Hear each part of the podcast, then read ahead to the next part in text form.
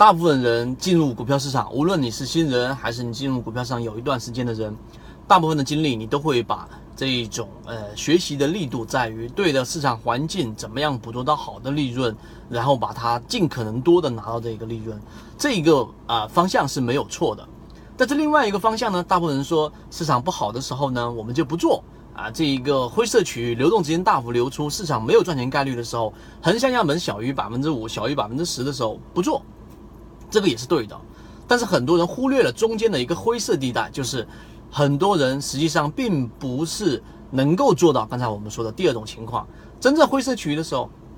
真正市场有风险的时候，然后你也看着市场有有有人在赚钱，这种情况之下呢，你几乎都是不可能空仓的。所以在这种情况之下呢，我们今天花三分钟给大家去讲，到底怎么样在一个市场不能够赚钱的情况之下，啊，并且自己又想操作的这一种环境之下，把自己的资金能够利用起来。那么我们之前讲过一个非常重要的观点，就是在大盘有风险的时候，在所有的游资、所有的基金啊，然后呢这一种，因为基金它的挪动频率会比较低，更多的我们讨论是游资，它当它发现市场没有热点。热点不持续，市场没有新的资金进场，没有新的流动资金进场的时候呢，市场赚钱概率很低的时候，他们会选择另外一个方向，就是避险。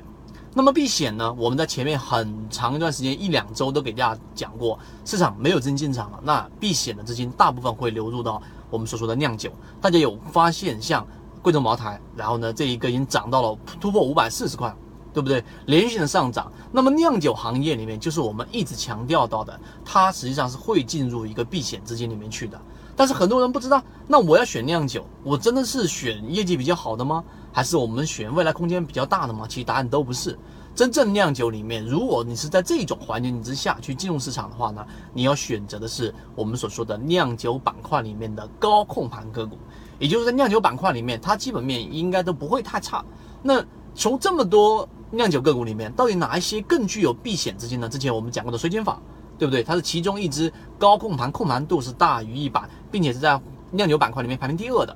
第一的这一个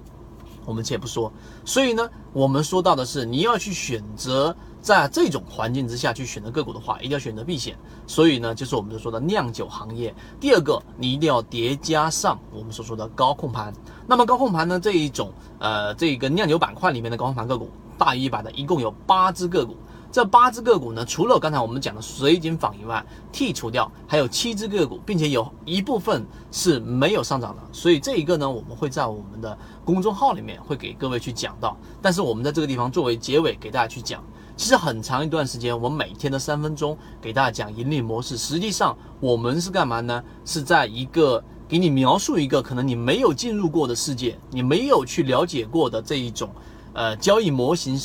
下可以持续盈利的这种状态，因为很多情况之下，我们没进入到这种世界，我们没有看到过这样的人，我们身边没有这样的例子，所以我们就会判定这个市场上其实没有人是靠方法能够挣钱的。但是长期观察以来，如果你有去看前面的视频，水井坊让你亏钱了吗？对不对？我们说的三零三幺七让你亏钱了吗？我们讲的一系列的这一种盈利模式下的个股让你亏钱了吗？都没有。主要的原因是基于我们在寻求一个比较啊安全的盈利模式。所以呢，我们希望在这一个每天的三分钟过程当中，给大家去讲的盈利模式，能够稍微对你有所更新，对你有所启发，能够让你在每一天的三分钟里面实现一点点的进化。我们觉得这是一个非常非常重要的一个事情，并且是一种福报。所以刚才我讲了，那剩下的七只高空盘个股呢，我们会在公众号里面啊，会给各位去讲到。那如果说你想要去不断的从控盘和酿酒板块里面去验证也好，去寻求盈利也好，